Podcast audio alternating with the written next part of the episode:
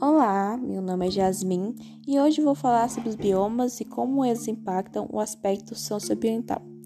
Primeiro vamos contextualizar. O que são biomas? Biomas são um conjunto de ecossistemas com características específicas, como vegetação típica e clima predominante. Agora falarei sobre cada um dos biomas escolhidos e seus impactos socioambientais. A tundra encontra-se em regiões frias ao norte do Canadá e regiões próximas ao Polo Ártico. Sua vegetação típica é de musgos e líquenes ao norte, e gramíneas e pequenos arbustos ao sul. Há uma camada congelada logo abaixo do solo chamada permafrost, que o torna impermeável, fazendo com que retenha a pouca umidade do solo e impeça o desenvolvimento de árvores. A extração de petróleo, construção de edifícios e oleodutos, por causa da irradiação de calor, acabam derretendo a permafrost e faz com que edifícios afundem e oleodutos se rompam. A floresta tropical é localizada em regiões de clima quente e com alto índice pluviométrico.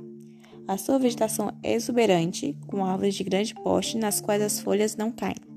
Devido à grande expansão das atividades humanas e o crescimento de cidades urbano-industriais, sobraram apenas 8% das florestas tropicais na África.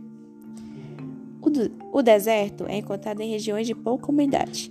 Sua vegetação é composta por pequenos arbustos e gramíneas, apenas em locais em que tenha a pouca água existente.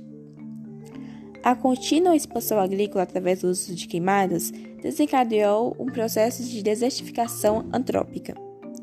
A floresta temperada encontra-se em certas regiões da Europa e da América do Norte, onde o clima é temperado. Lá é predominante as árvores, que perdem folhas no outono e as recuperam na primavera, chamadas de plantas decíduas ou caducifólias. Devido à grande expansão das atividades antrópicas, a floresta temperada infelizmente está praticamente extinta na Europa, existindo apenas manchas em unidades de conservação. A taiga é localizada principalmente no hemisfério norte, onde o clima é frio. Sua vegetação é composta por árvores, como pinheiros e abetos, e musgos e líquens. Na Europa, restou apenas aproximadamente 0,3% da cobertura original da taiga, devido à exploração comercial para a fabricação de papel, celulose e móveis.